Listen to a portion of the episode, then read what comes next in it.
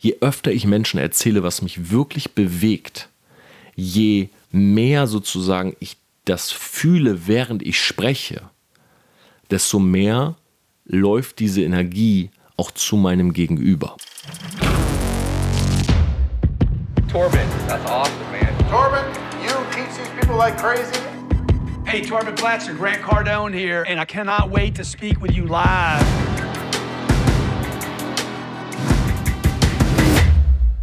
Business Insights von Torben Platzer. Hi und herzlich willkommen zu dieser Podcast-Folge. Und ich bin gerade noch ein bisschen außer Atem. Ich habe gerade auf der Dachterrasse Sport gemacht und hatte noch ein cooles Gespräch mit jemandem aus Dubai, den lieben Niklas Pedde. Grüße an dieser Stelle.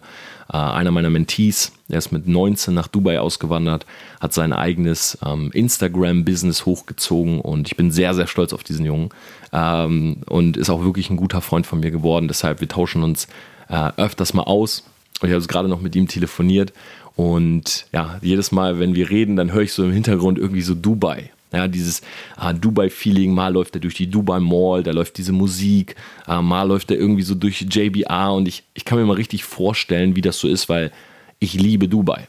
So, Dubai ist zwar die Stadt oder ähm, ist zwar trotzdem die Stadt, gegen die ich mich sozusagen entschieden habe, um dort hinzuziehen. Ja, ich habe selber mal mit dem Gedanken gespielt, aber trotzdem liebe ich diesen Vibe für eine gewisse Zeit. Ja, also zwei Wochen Dubai ist einfach perfekt für mich. So einfach am JBA, ähm, am liebsten im Rixos oder im Sofitel, äh, in dem Hotel wohnen, morgens ein geiles Breakfast-Buffet, rausgehen an den Beach, ähm, einen Cold Brew holen, langlaufen, denken, brainstormen, wenn die Sonne untergeht, nach Hause gehen, äh, sich dann an den Rechner setzen, arbeiten. Das ist immer so, dass das ist dieses Feeling gewesen, was ich halt damals hatte, als ich in Dubai war. Und das bringt mich auch zu der heutigen Podcast-Folge relativ spontan. Und zwar möchte ich euch eine Geschichte erzählen. Ähm, als Matthias und ich, also einer meiner besten Freunde und ich, sind damals nach Dubai und wir haben gesagt: Hey, äh, lass uns Dubai aufbauen im Vertrieb. Ja, lass uns Vertriebspartner dort finden, lass uns dort eine Vertriebsstruktur aufbauen. Und wir kannten aber in Dubai niemanden. Ja, also niemanden, den wir sozusagen in unserem Vertrieb holen konnten. Wir hatten ein, zwei Freunde dort.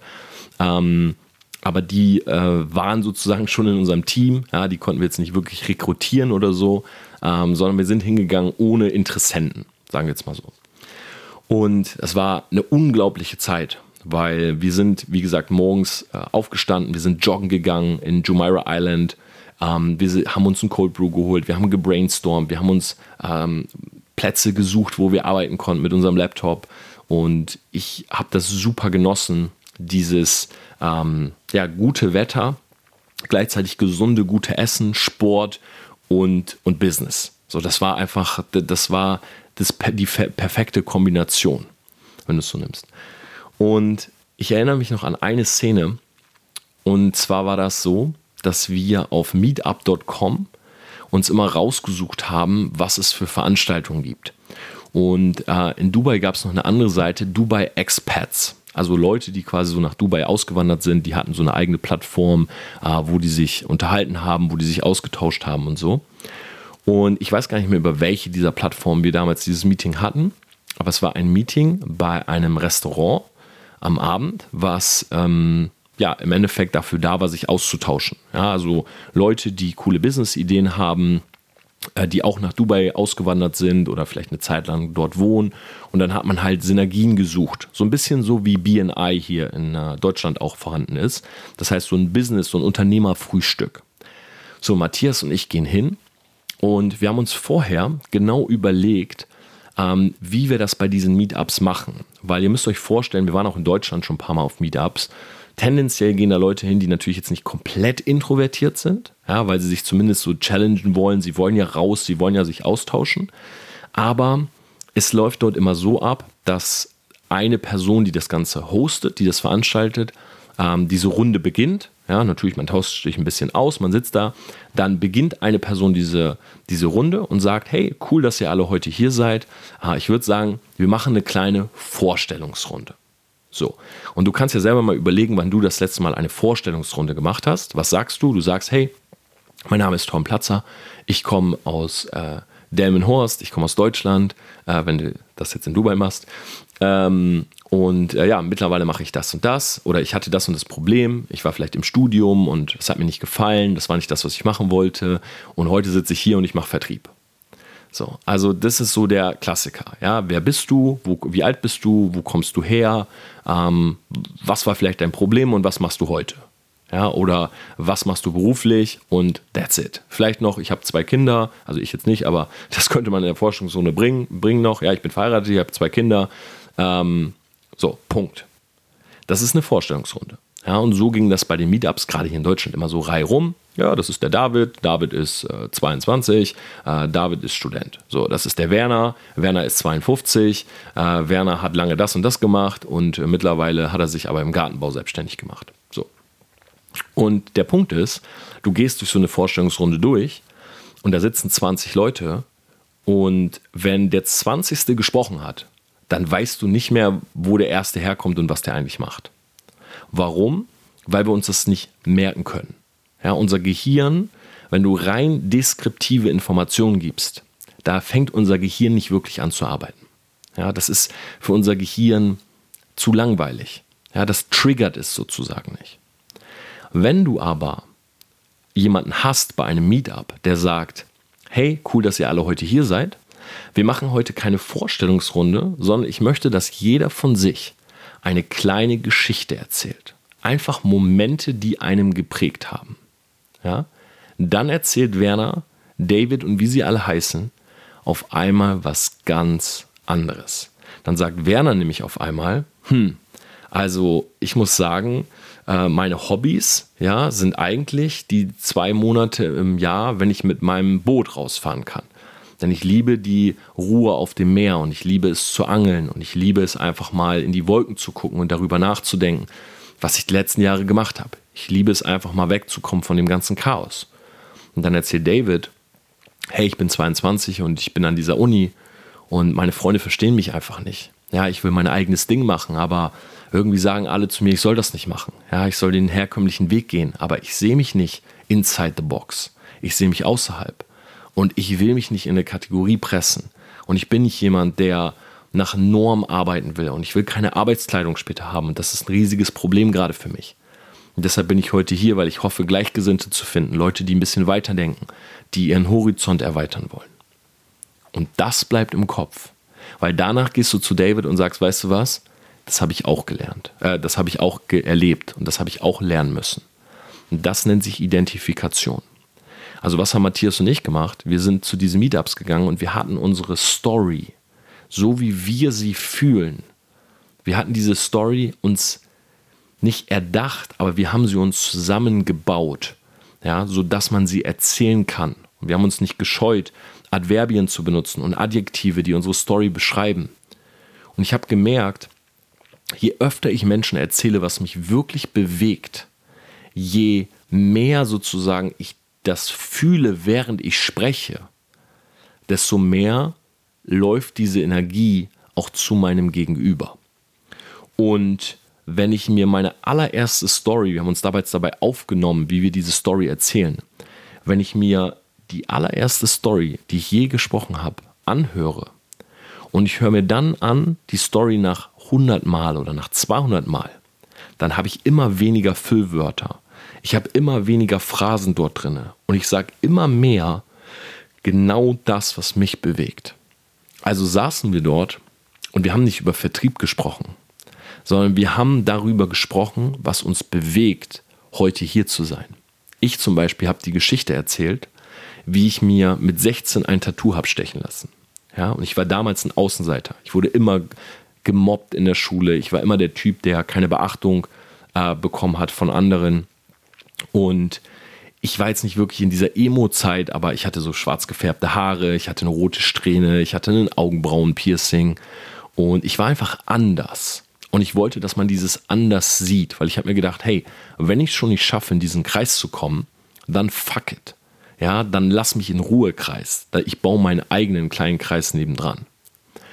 Und das zog sich durch mein ganzes Leben und das zog sich auch später noch tatsächlich durch mein Studium, und ich habe im Studium dann gemerkt, dass ich hier gerade auf einem Weg bin, der überhaupt nicht zu meiner Einstellung passt. Weil ihr müsst euch vorstellen, als ich Lehramt studiert habe, war es halt wirklich noch so, dass man sein Tattoo verdecken musste bei den Praktikas. Ja, ich durfte mein Tribal am Oberarm, auch wenn ich heute das Tribal auch nicht mehr zeigen würde, ich habe es auch covern lassen, aber ich durfte es nicht zeigen. Es war dieses, nein, du musst langärmlich tragen. Ja, da muss was drüber sein. Und dieses, du musst das machen, das war nie mein Ding. Ja, genauso wie ich nicht in eine Arbeitskleidung oder in eine Uniform gesteckt werden wollte.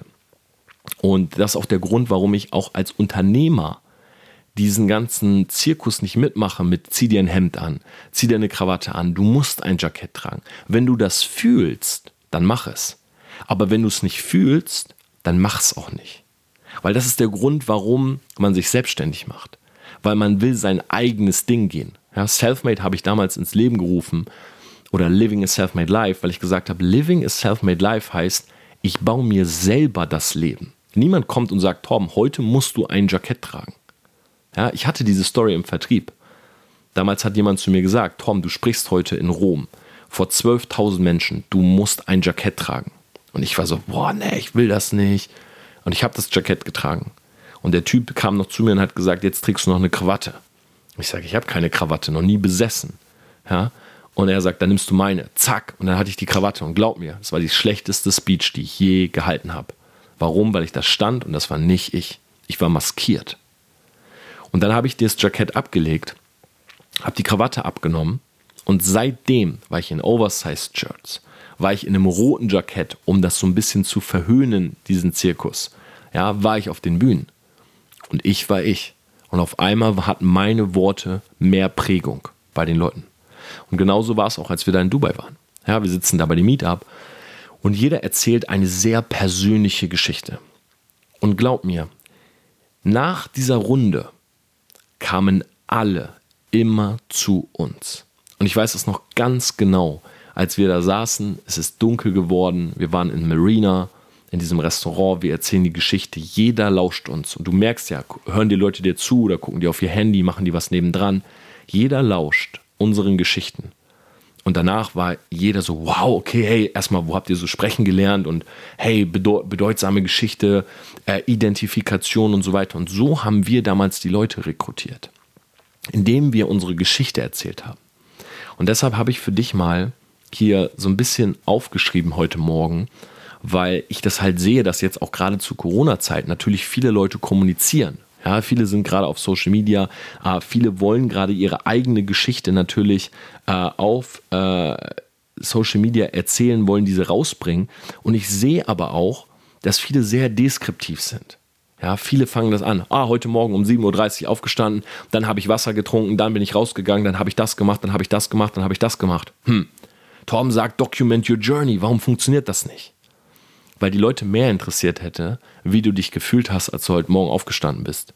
Und dass du vielleicht selber gar nicht daran glaubst, dass es so gut war, nach vier Stunden aufzustehen, dass du eigentlich lieber bis elf gepennt hättest.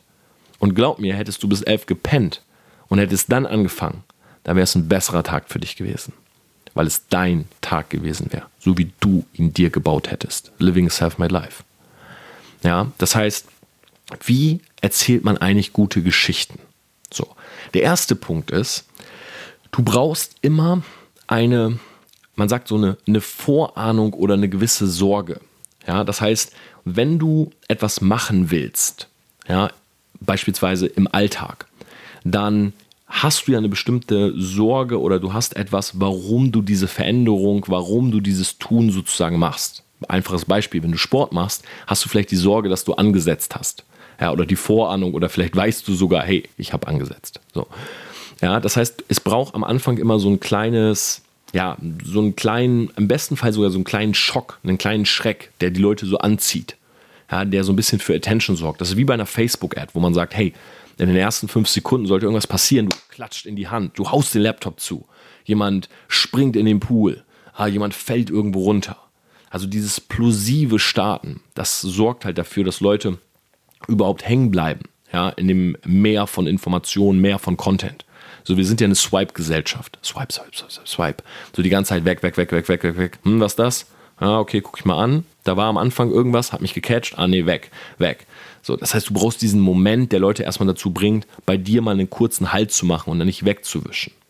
So, das ist am Anfang. Das heißt immer so dieses, okay, du willst heute was machen, aber warum willst du das sozusagen machen? Ja, ähm, gute Geschichten. Guck dir James Bond an.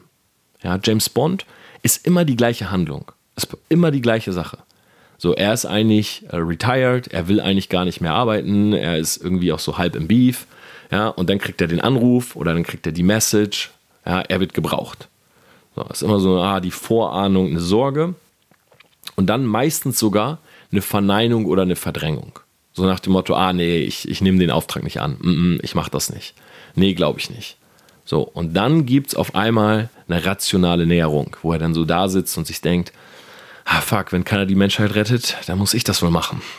Ja, und fängt sozusagen an, sich diesem Konflikt zu widmen. So, dann bearbeitet er den Konflikt, ja, er kümmert sich darum, er äh, sorgt dafür, dass die äh, Bösen alle sterben, ja, dass die Bösen besiegt werden und am Ende ist er, ja, wir haben es geschafft. So, das ist immer die gleiche Story. Ja, so läuft jeder Actionfilm ab kaum ein Film heutzutage hat ein, hat ein ähm, negatives Ende, sodass alle sterben oder einen abrupten Abgang, wo man sagt, wow, das hätte ich nicht erwartet. Ja, die, die Klassiker sind alle nach dem gleichen Schema aufgebaut. Ja? Warum? Weil Leute das lieben, wenn sie von einer Geschichte abgeholt werden und sie das Gefühl haben, man meistert diese Geschichte zusammen. Ja? Das heißt, um die Steps mal durchzugehen. Also Punkt 1 ist, du brauchst eine gewisse Sorge oder eine Vorahnung, ja, dass du überhaupt in Gang kommst. Dann ein Schock und ein Schreck. Das war zum Beispiel bei mir dieses, ich hatte das Gefühl, ich bin ein Außenseiter. Der Schreck war, oder der, der Schock war dann, ich hatte recht. Ich war einer. Ich wurde gemobbt, ausgegrenzt, vielleicht sogar äh, verprügelt äh, und so weiter. Ja, das war dann der Schreck, der Schock, wo Leute sagen, wow, echt, das, das ist dir widerfahren. Da holst du sie jetzt mit ab.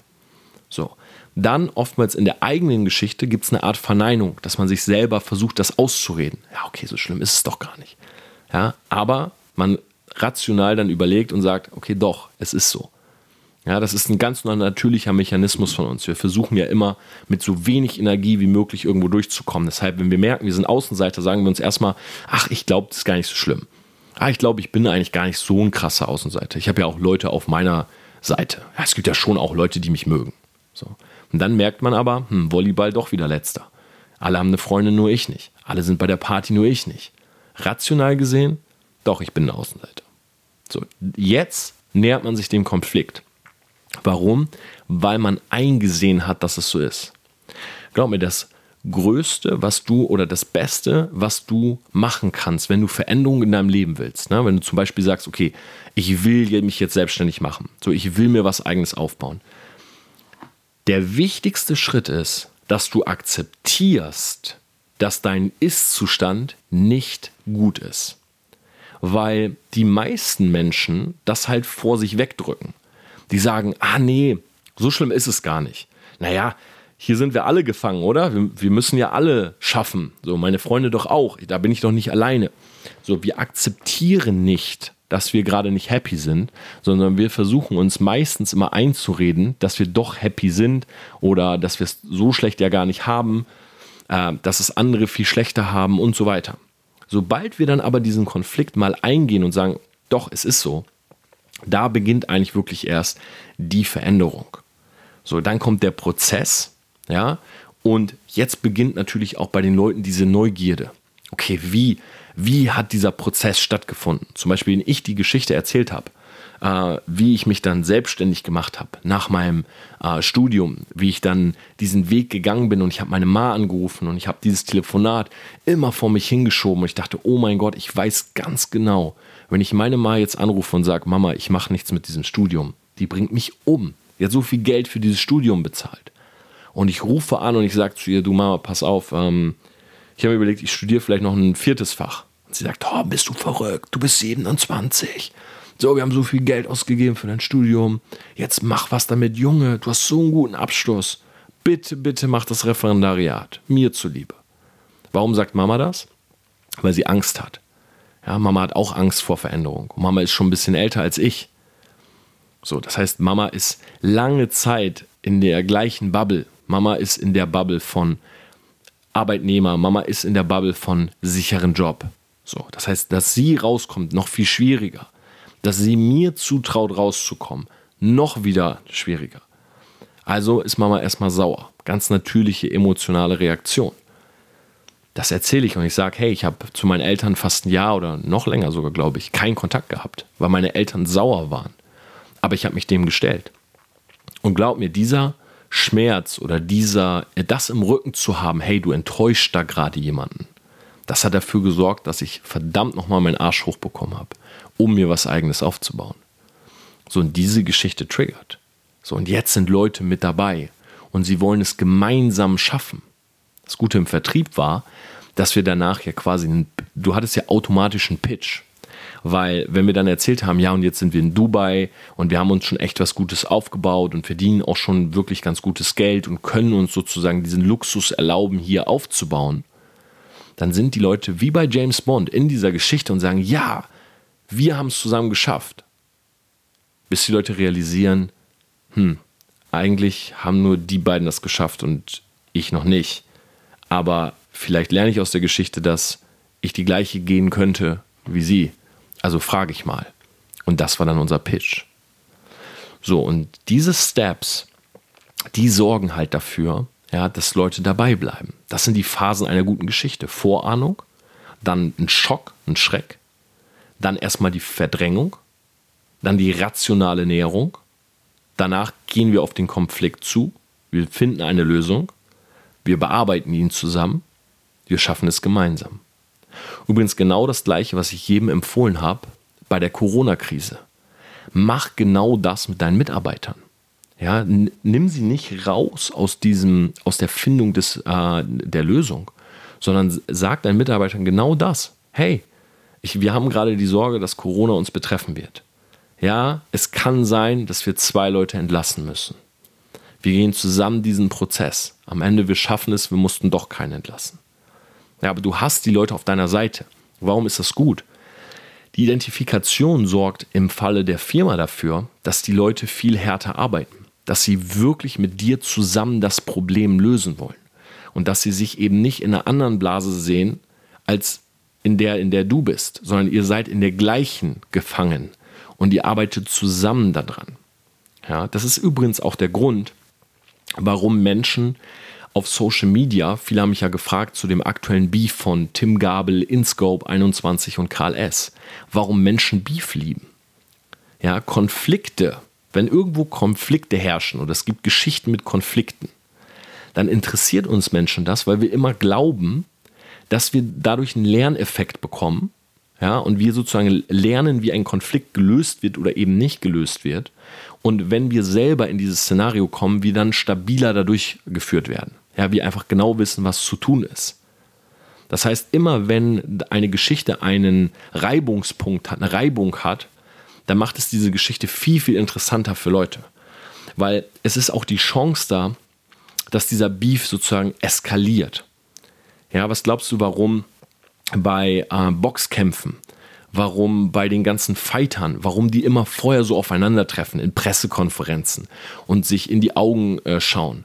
Äh, warum auf einmal der eine zuschlägt? Genau das ist es, was die Leute sehen wollen. Die wollen sehen, wie einfach diese Spannung da ist. Beide schauen sich in die Augen. Und du guckst und denkst so, okay, jeden Moment nimmt Conor McGregor seine linke Faust und zieht ihn eine, zieht ihn eine über. Das ist der Moment, auf den Leute warten. Diesen Reibungspunkt, dieses, die Spannung baut sich auf und die Frage ist, eskaliert oder deeskaliert es? Und selbst wenn es deeskaliert, guckst du bei der nächsten Pressekonferenz wieder und denkst, okay, vielleicht dieses Mal. Das war letztes Mal schon kurz davor. Ja, und so halten natürlich die Marketer dahinter diese Spannung offen. Ja, guck dir den Boxkampf von Logan Paul an äh, gegen KSI. Glaub mal, das ist ein Konstrukt gewesen voller Branding und Marketingstrategie. Ja, das ist nichts, was zufällig so entstanden ist. Ja, wo sich zwei YouTuber so nebenbei, komm, lass mal gegeneinander boxen, ja, okay, machen wir. Nein. Das ist ohne Ende aufgepumpt mit Storytelling. Einer reagiert mit dem Video auf das nächste und so weiter. Ja, das ist für die Masse gemacht, die diese Story miterleben will. Genauso wie wenn jemand auf YouTube Beef hat. Warum muss man immer mit einem Video aufs nächste reagieren? Warum ruft man sich nicht einfach mal an und sagt, hey, lass uns mal klären? Weil du halt die Klicks haben willst. Weil du halt willst, dass dieser Beef öffentlich ist. Du willst Leute daran teilhaben und du willst natürlich die Aufmerksamkeit. Ja, du willst die Swipe-Gesellschaft dazu bringen, bei dir nicht zu swipen, sondern stehen zu bleiben, weil du gerade Reibung hast. Das ist das Spannende. Anderes Beispiel, 6 9 Ich habe jetzt gerade bei YouTube meine Analyse rausgebracht. Ja, 6 9 warum schauen die Leute sich diesen Jungen an? Er ist 24 Jahre alt. Ist der, ist der Typ von seiner Rhetorik her der Beste? Sicher nicht. Hat der Typ die krasseste Musik draußen, die melodischste, die du dir jeden Tag anhören willst? Für den Mainstream sicher nicht. Ist der Typ besonders hübsch oder anziehend? Mm -mm. Aber der Typ hat Reibung ohne Ende. Ja, war, weil er hat sich mit seinem alten Clan zerstritten. Er hat viele aus seinem alten Clan sogar äh, der Polizei überliefert ja, hat die verpetzt, ist zur Snitch geworden oder wie man in der Szene sagt, zum 31er geworden. Und jetzt schauen ihn die Leute, weil sie denken, dass etwas passiert. Ja, viele gucken sich den Jungen an, weil sie vermuten, er lebt nicht mehr lange. Er wird irgendwo erschossen oder er stirbt an Drogen. Das gleiche wie mit Post Malone. Ja, die Videos, die von ihm abgehen, sind die, wo er komplett high auf der Bühne ähm, nicht mehr klarkommt und sein Mikro wegwirft. Ja, und die Leute schreiben unten drunter, oh mein Gott, ich glaube, er lebt nicht mehr lange. So, und das geht um die Welt. Weil diese Reibung da ist. Nicht der krasse Track, sondern die Story dahinter. Ja. Ich habe noch ein Beispiel, was äh, für viele vielleicht einleuchtend ist. Und zwar stell dir vor, ich sag dir, ich gebe dir, mh, mm, ich nehme eine Tasse und ich schütte in die Tasse 0,3 Milliliter Wasser, Leitungswasser, okay? Und dann gebe ich einen Esslöffel Zucker hinzu und ich packe ein bisschen Pfefferminz rein und ich packe noch ein, zwei andere Gewürze rein und ich rühre einmal um. So, und ich sage zu dir, hey, pass auf, diese Tasse mit dem, was da jetzt drin ist, ein bisschen Gewürz, ein bisschen Pflanzen, ein bisschen Zucker, ähm, sogar relativ viel Zucker, wie viel gibst du mir dafür, damit du das trinken kannst? dann würde dich jeder angucken und würde sagen, kein Cent, du hast einfach Leitungswasser und Zucker reingemacht. So, was soll ich dir dafür geben? Warum soll ich dir überhaupt dafür irgendwas geben? Ich will es, glaube ich, gar nicht trinken. Aber wenn genau das gleiche, ein bisschen besser durchgemixt, mit Kohlensäure versehen, in der Dose drin ist, die rot ist mit einer weißen Schrift und da steht Coca-Cola drauf, dann würden die Leute sagen, ja, dafür würde ich dir 1,50 Euro geben, weil das ist der normale Tankstellenpreis. Warum? Weil Coca-Cola ist storytechnisch aufgeladen. Die Tasse mit dem Inhalt 03 ist nicht storytechnisch aufgeladen. Weil du hast sogar gesehen, wie ich da Leitungswasser reinkippe. Ja, und selber mit so einem Esslöffel umrühre. Natürlich willst du die Plörre nicht. Aber Coca-Cola, noch viel chemischer und schädlicher für dich. Ja, dafür sagst du, naja, das sind 1,50. Weil die Geschichte hinter Coca-Cola ja, die Geschichte, die du damit verbindest, habe ich das letzte Mal im Club getrunken, habe ich mit Whisky gemischt, habe ich das letzte Mal getrunken, als ich den und den getroffen habe, haben wir am See getrunken, trinke ich gerne, wenn wir abends draußen sitzen und grillen. Diese Geschichten plus, ja, habe ich schon mal in der Tankstelle gekauft, war 1,50. Boah, habe ich im Club schon mal 4 Euro für bezahlt. Die haben Coca-Cola bzw. diesem Getränk den Wert gegeben. Das sind deine Geschichten in deinem Kopf. Du siehst diesen großen Coca-Cola-Truck, du siehst diesen Weihnachtsmann in der äh, Dezember-Werbung von Coca-Cola. Du siehst das vor deinem Auge. Das ist die Geschichte. Jetzt nochmal den Schwung hin zu Social Media. Wenn du dir selber was aufbauen willst auf den Socials, und ich sage gar nicht, du musst ins Branding gehen. Klar verkaufen wir zum Beispiel mit TPA Media, mit unserer Branding-Agentur. Wir verkaufen ja Branding-Leistung. Aber versteh Branding-Leistung nicht falsch. Branding-Leistung heißt nicht, du stehst vor uns und wir sagen, okay, pass auf, aus dir machen wir den und den. Wir machen einen Rap-Superstar aus dir. Ich möchte, dass du anfängst zu singen. Kauf dir bitte ein Mikro. Äh, fang an zu rappen. Üb das ein halbes Jahr. Schick mir den Track. Äh, wir äh, pushen den bei Instagram. Wir machen dich zu einem Instagram-Rapper. Dann lassen wir YouTuber darauf äh, Reactions machen. Dann bekommt das ähm, Reichweite. Dann holen wir dir ein Feature für 30.000 Euro. Dann hauen wir einen Track raus. Dann gehen wir bei YouTube auf 1. Wir kaufen ein paar Klicks dafür. Und dann bist du ein Rap-Superstar. Branding bedeutet, du selber erzählst deine Geschichte und zwar im besten Fall deine ehrliche Geschichte. Weil in dem Moment, wo du anfängst, Geschichten zu erzählen, die nicht ehrlich sind, ist die Gefahr da, dass du halt irgendwann hochgenommen wirst. Dass Leute sagen, hey, die Geschichte, die er verkauft, ist gut, aber sie ist nicht wahr.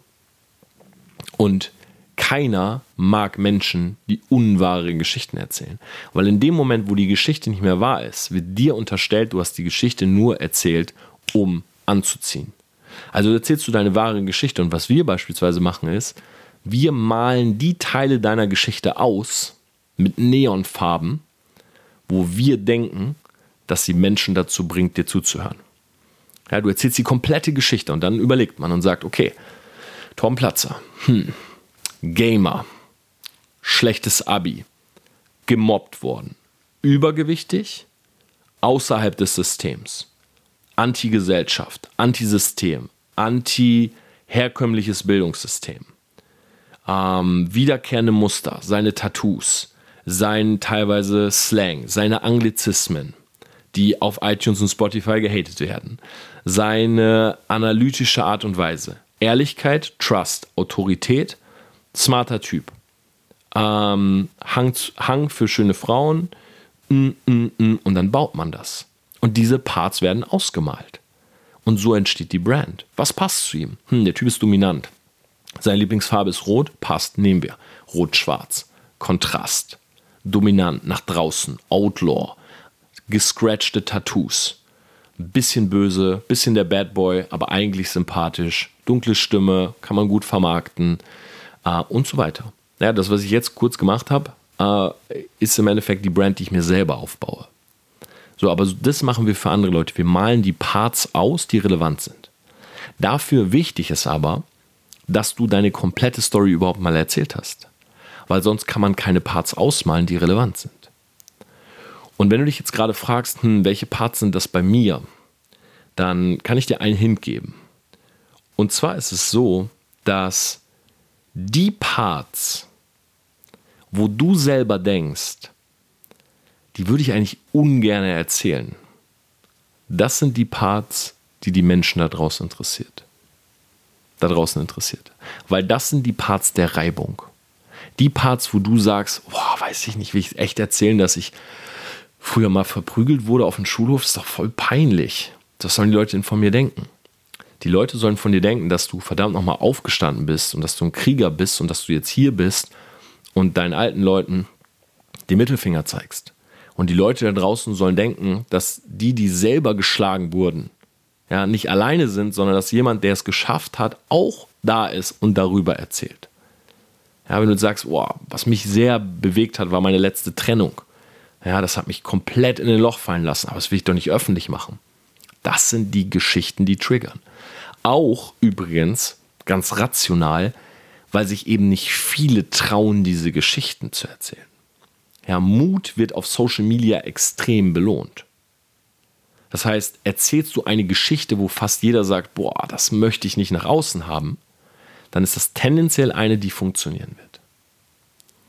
Das waren jetzt einfach mal die Punkte einer guten Geschichte.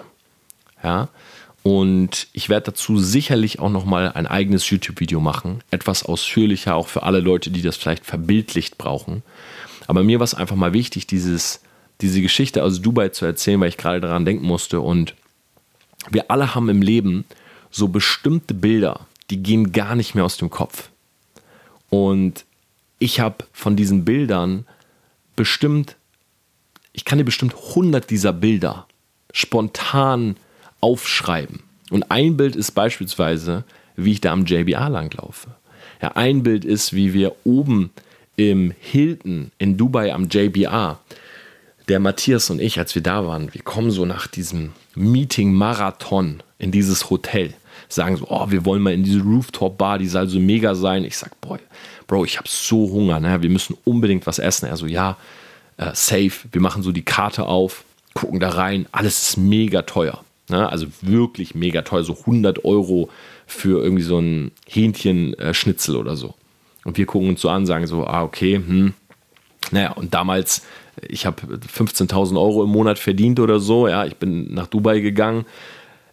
Ich wollte jetzt auch nicht jeden Abend 300, 400 Euro raushauen fürs Essen. So, ich bin allgemein kein Typ, der so viel Geld für sein Essen ausgibt.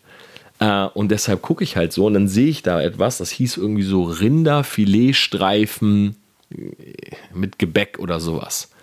Und ich gucke Matthias so an und das war für 12 Euro gab es das. Und ich dachte mir schon so, okay, wahrscheinlich sind das so, kennt ihr diese, wie heißen die, Sa Saki-Spieße? Nee, diese kleinen Spieße, wo äh, Spieße mit Erdnusssoße beim Chinesen, wo einfach so vier so kleine Hähnchenstücke drauf sind. Ich dachte, sowas ist das. Ich dachte, okay, dann sage ich so zu Matthias, ey, komm, äh, lass jeder zwei holen, oder? So jeder zwei so Dinger, so diese Spieße, ich meine, ist auch teuer irgendwie, aber 24 Euro für die Dinger, aber einfach ein bisschen Protein, vielleicht ein bisschen Soße, ein bisschen Dippen und so. Ist doch cool. Komm, lass die einfach holen. Hey, dann bestellen wir uns das. Und das Essen kommt, und mein Magen knurrt sogar gerade. Dann kommt dieses Essen, Leute, ihr glaubt es nicht. Das waren original zwei Salzstangen. Ja, das war eine Salzstange für 12 Euro. Und an der Salzstange war ein Stück Schinken keine Ahnung, Rinderschinken. Und ich gucke ich guck ihn so an und wir mussten beide so lachen, weil wir haben diese Salzstangen, jeder hat seine zwei Salzstangen genommen, wir haben die in einem in den Mund gekaut und haben gesagt, guck mal, wir schlucken gerade 24 Euro runter. Ja, das ist ein Bild, das werde ich mein Leben nicht vergessen. Und so haben wir alle Bilder im Kopf. Und wenn du das hier gerade hörst und du fragst dich, hey, was kann ich auf Social Media erzählen oder vielleicht ist dir auch so ein bisschen klar geworden, äh, wie Storytelling auf Social Media funktioniert. Schick mir gerne mal deine Bilder. Schick mir gerne mal, was du denkst oder was dir im Kopf geblieben ist. Würde mich wirklich mal interessieren. Ich werde auch gerne, wenn du es magst, ein, zwei davon in meiner Story reposten, weil ich liebe das, an sowas zu denken. Ja, an diese Augenblicke, an diese Momente. Einfach zu sagen, hey, weißt du was? Das war so lustig damals, als wir diese Salzstange gegessen haben. Und wie gesagt, ich kann dir hundert von diesen Geschichten erzählen. Und äh, ja, teil doch einfach mal die, die dir jetzt in den Sinn kommen mit mir. Das würde mich auf jeden Fall sehr freuen. Ansonsten ähm, zu dem Thema Storytelling gerne, wenn du möchtest, mehr. Und das war diese Woche mal meine kleine Anekdote. Wir hören uns nächste Woche Mittwoch wieder, wenn du möchtest. Und ja, denk dran, wenn du nicht genug kriegst, jeden Tag auf Instagram, jeden Sonntag auf Instagram um 22 Uhr live, äh, jeden Donnerstag und jeden Sonntag um 18 Uhr auf YouTube. Ähm, Content und Social Media ist meine Addiction. Also, wenn du die mit mir teilen willst, dann sehen und hören wir uns gerne dort.